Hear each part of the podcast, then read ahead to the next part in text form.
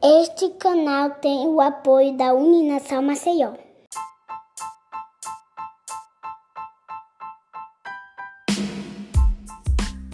Olá, é um prazer contar com a presença de você, ouvinte, em mais um episódio do nosso podcast É Freud. Hoje iremos abordar o tema dos cuidados paliativos, tendo como convidado o médico de família e comunidade e paliativista Arthur Fernandes. Seja muito bem-vindo, Arthur.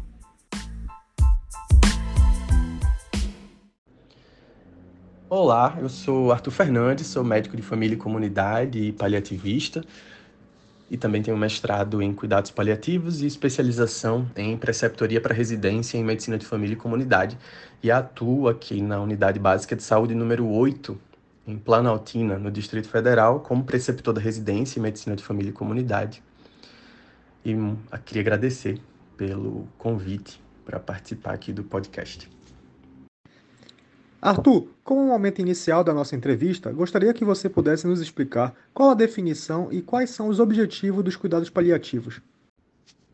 Os cuidados paliativos são definidos pela Organização Mundial de Saúde como uma abordagem que tem o objetivo de cuidar da qualidade de vida de pessoas com doenças graves e ameaçadoras e das suas famílias, entendendo que dentro dessa abordagem estão incluídos o trabalho em equipe multidisciplinar, o controle dos sintomas desagradáveis, a especial atenção aos processos de comunicação e o apoio a essa família que, em geral, está ao lado dessa pessoa com doença grave e ameaçadora e sofre juntamente com ele, inclusive porque participa dos processos de cuidado. Então, dentre esses objetivos, os cuidados paliativos podem abrir um leque aí para envolver uma visão de vida que está para muito além de uma contraposição da morte. O cuidado paliativo vai entender a morte, na verdade, como uma parte natural da grande experiência humana que é viver, sem o objetivo de postergá-la ou antecipá-la, trazendo essa visão para mais perto da convivência diária de uma pessoa e permitindo que ela viva tão ativamente quanto possível até os seus últimos momentos, até seus últimos minutos.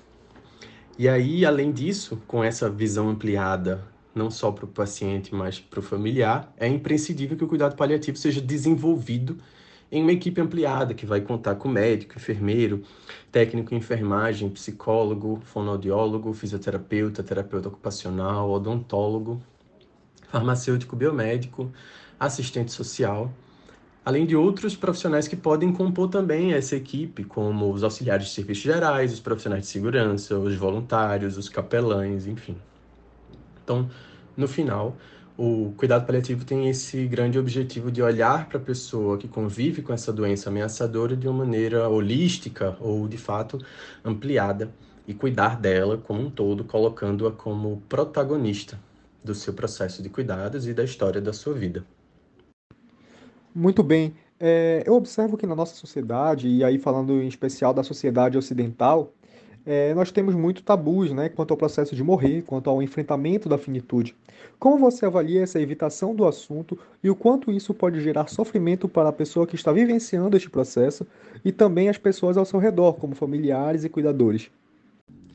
Na nossa sociedade latino-americana, é, brasileira e naturalmente quente, o cuidado é entendido como proximidade, como toque físico, como alimentação, como hidratação.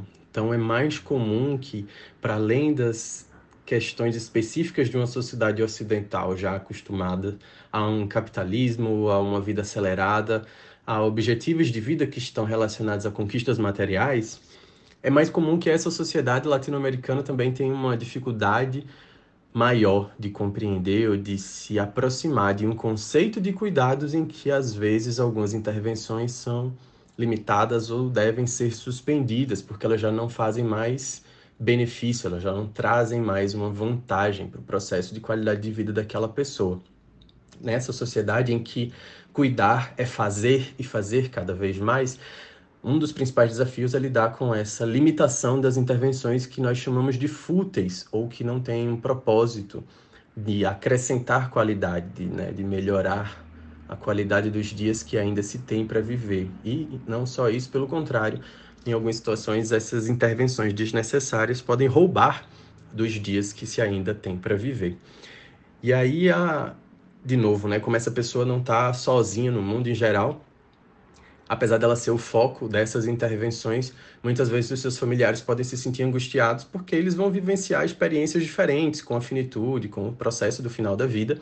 Alguns podem estar mais próximos da compreensão de que aquela pessoa conseguiu ou atravessou os processos que precisava atravessar, que já talvez esteja cansada e fadigada de enfrentar uma doença para a qual não existe um tratamento modificador e está serena quanto à possibilidade de encontrar a morte num médio, né, longo ou curto prazo. Alguns outros familiares podem ter uma resistência maior, pois entendem de novo que o cuidado significa intervenção e as intervenções devem ser feitas até o último momento possível.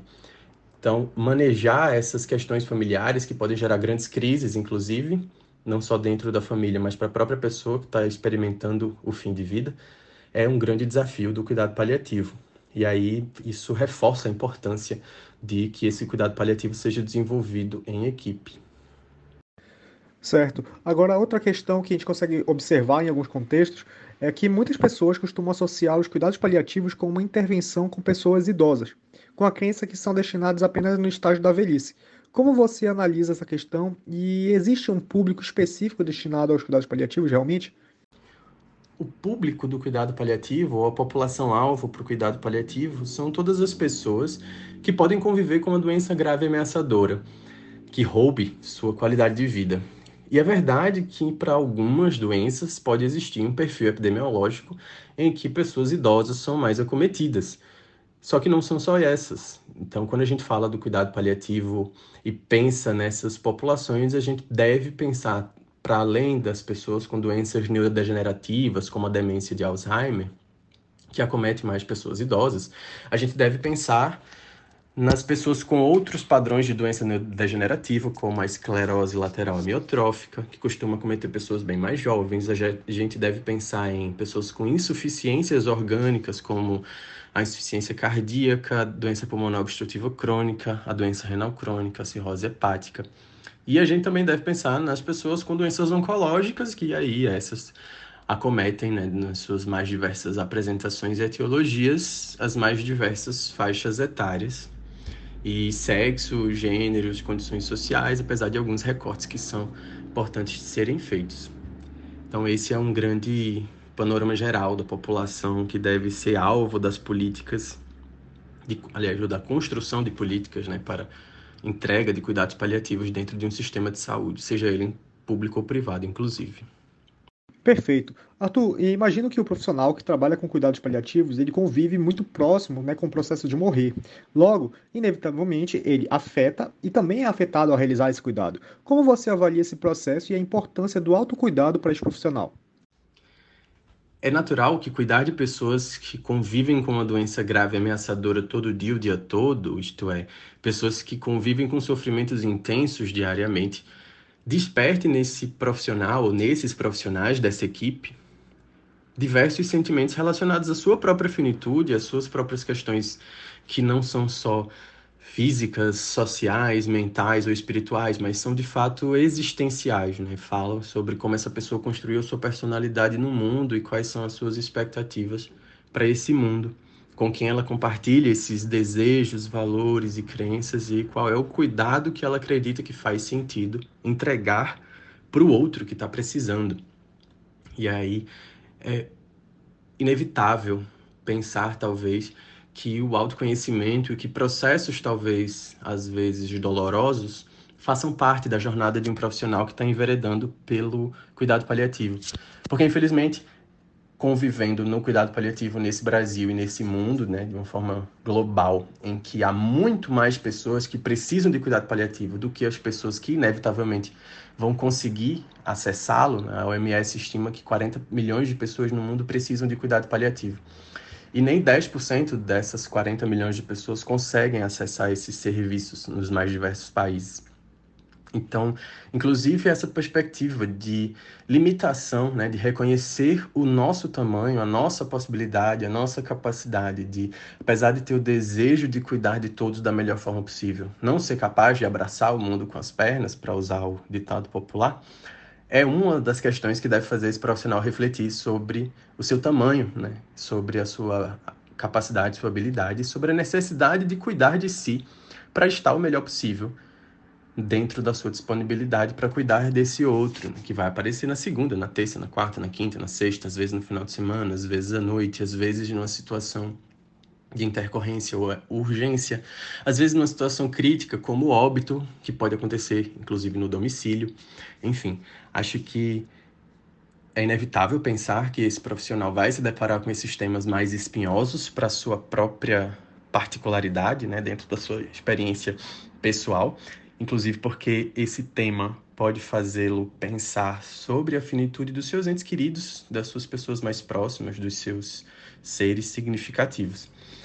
Além do tradicional, do sine qua non, né, vamos falar assim, que é pensar a morte como uma transição, uma passagem, uma mudança de estado e o que será que está lá desse outro lado para o qual se atravessa depois que morre apesar das diferenças, das diferentes crenças, né, das diversas religiões, nós não temos essa resposta específica ou bem traduzida no nosso mundo. E é natural que exista alguma forma de medo desse que também é um grande desconhecido para o próprio profissional paliativista, né? O que é que existe de vida, o que é que existe de consciência depois do fim da vida.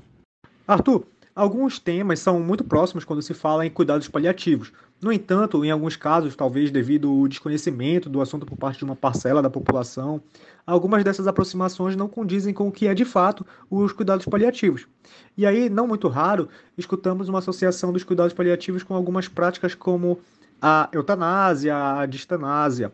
E aí eu gostaria que você pudesse é, nos explicar o que são essas práticas e o que de fato os cuidados paliativos proporcionam. Sim, com alguma frequência ainda vemos, infelizmente, essa confusão de cuidados paliativos com outras práticas, como distanásia e eutanásia. E aí, para esclarecer, a eutanásia seria a antecipação da morte de uma pessoa com uma doença grave ameaçadora, em tese ou em teoria, com o desejo de abreviar essa vida para que esse sofrimento também seja aliviado mais rapidamente. É importante pontuar que a eutanásia hoje é proibida no Brasil, ela é considerada crime no nosso Código Penal e também é considerada infração ética na prática da medicina no Código de Ética Médica.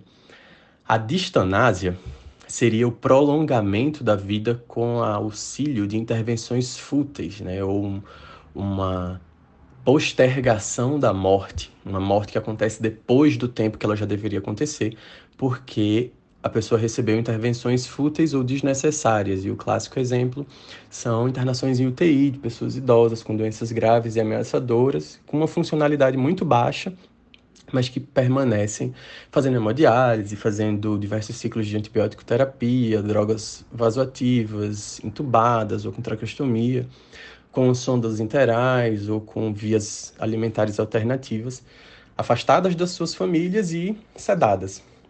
Então, em algumas situações, essa distanase, infelizmente no nosso Brasil hoje, em muitas situações a distanase ainda está presente. E isso pelos mais diferentes motivos. Já o cuidado paliativo seria definido não como eutanásia nem como distanásia, mas como ortotanásia, que representa ou simboliza a morte no tempo certo. Quer dizer, uma morte que aconteceu de fato como parte dessa vida e que conclui a história natural da doença daquela pessoa. Esse cuidado paliativo ou essa ortotanásia, que se relacionam de maneira muito íntima, podem ter inclusive uma evolução, podemos dizer assim, que é a calotanásia. Calotanásia seria um processo ainda mais profundo do que a ortotanásia, em que essa pessoa está completamente empoderada sobre o seu fim de vida. Ela tá, ela foi capaz, né, de integrar todas as experiências e de assimilar todas as experiências que viveu, sejam elas das dimensões familiares, sociais, espirituais, emocionais, físicas, ao longo da sua convivência com a doença grave, conseguiu integrar também o seu passado dentro do seu presente e estar em paz com o seu futuro. Esse processo de calotanásia também é um objetivo, né, ou um, uma imagem objetiva do cuidado paliativo, é um lugar ao, no qual nós queremos chegar e ajudar os nossos pacientes a chegar, na verdade. Joia. É, chegando agora na parte final do nosso momento, para finalizarmos, eu gostaria que você fizesse uma avaliação a partir do seu olhar de como se encontra atualmente o cenário de cuidados paliativos no Brasil, em especial no contexto de saúde pública. Dentro do Brasil e pensando no contexto de saúde pública, a gente precisa pontuar que estamos em 2023 e, infelizmente, o Brasil ainda não tem uma política nacional de cuidados paliativos. O que temos é uma resolução da Comissão Intergestores Tripartite de 2018 que pontua algumas diretrizes para orientar a futura formulação de uma política, mas essa política ainda não saiu do papel para a gente dizer é, com palavras mais simples, assim, de onde é que vai vir o dinheiro para financiar quais ações em cuidado paliativo, em quais redes de atenção à saúde, em quais regiões do Brasil. Então, ainda vivemos uma situação de escassez de serviços. Muitas pessoas que precisam de cuidado paliativo no Brasil ainda têm muita dificuldade de alcançar esses serviços. Sejam elas pessoas com doenças oncológicas, que são talvez as que aparecem mais na mídia, sejam elas pessoas com doenças neurodegenerativas ou com outras insuficiências orgânicas, como eu já citei. Além disso, a gente convive no Brasil com um tempo de espera elevado para acesso a determinados pontos da rede de serviços. Então, em algumas situações, a gente infelizmente encontra realidades de pacientes que entraram em cuidado paliativo, quer dizer, cujas doenças se tornaram mais graves e ameaçadoras, pelo tempo demorado para conseguir ter acesso ao meio de diagnóstico, pelo tempo demorado para ter início do tratamento, entre outras situações assim parecidas. Então, discutir cuidado paliativo no Brasil hoje é discutir um problema muito complexo que precisa ser tratado em muitas frentes. A gente precisa garantir que nos processos de formação de médicos e de outras categorias da área da saúde, os cuidados paliativos façam parte de forma obrigatória do currículo a gente precisa que esses profissionais tenham mais oferta a serviços de formação em cuidado paliativo, como as residências médicas e as residências multiprofissionais. A gente precisa que profissionais, especialmente na atenção primária, que é capaz de resolver até 80% dos problemas e que está distribuída nos mais de 5.500 municípios, profissionais como médicos de família, enfermeiros de família, médicas de família, enfermeiras de família, tenham mais acesso aos níveis básicos de cuidado paliativo, que sejam capazes, nas suas formações, como as residências e as pós-graduações, sejam capazes de fazer esse, essa abordagem paliativa inicial nos territórios onde eles atuam. A gente precisa que outros especialistas focais, como cardiologistas, neurologistas, pneumologistas, nefrologistas, oncologistas, que atuam com alguns pacientes específicos, também conheçam sobre o cuidado paliativo e iniciem esse cuidado paliativo de forma precoce, de preferência articulados com atenção primária.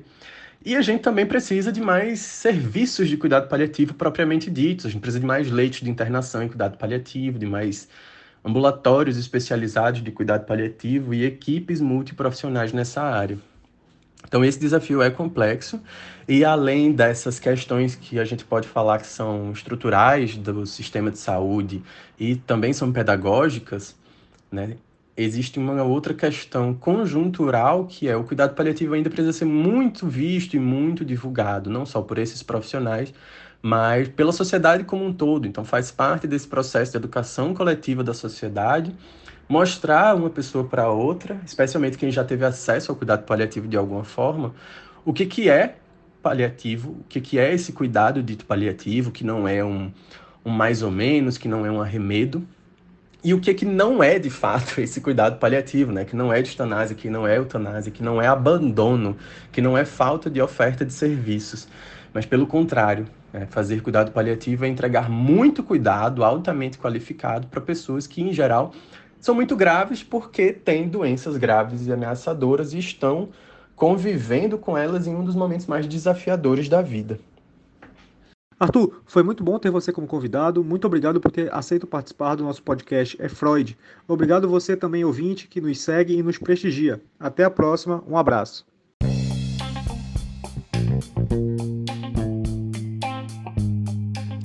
Para finalizar, eu agradeço a oportunidade da gente conversar um pouco sobre cuidado paliativo e levar essas reflexões sobre os pacientes e as pessoas, né?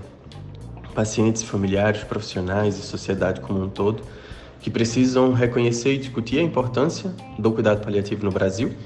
E aproveito para convidar quem está ouvindo para a gente continuar conversando, seja no Instagram, no arroba ouvindo gente, onde eu produzo alguns conteúdos sobre cuidado paliativo, E também no meu livro, que é o Entre Encontros e Despedidas, que foi uma produção na época da residência em medicina paliativa, está disponível como livro eletrônico lá na Amazon e traz várias narrativas escritas por mim, pela minha colega da residência, sobre pacientes, sobre como nós nos sentimos em relação às suas necessidades e demandas, sobre os sentimentos da equipe e também com algumas ilustrações feitas por um desses pacientes que nós acompanhamos lá na enfermaria. Chama Entre Encontros e Despedidas Histórias sobre o Viver e o Morrer na Casinha. Casinha era o nome que a gente afetivamente chamava a nossa enfermaria de cuidado paliativo. Então aguardo vocês para a gente continuar se encontrando e conversando lá no Instagram e também nas páginas do livro. Um abraço.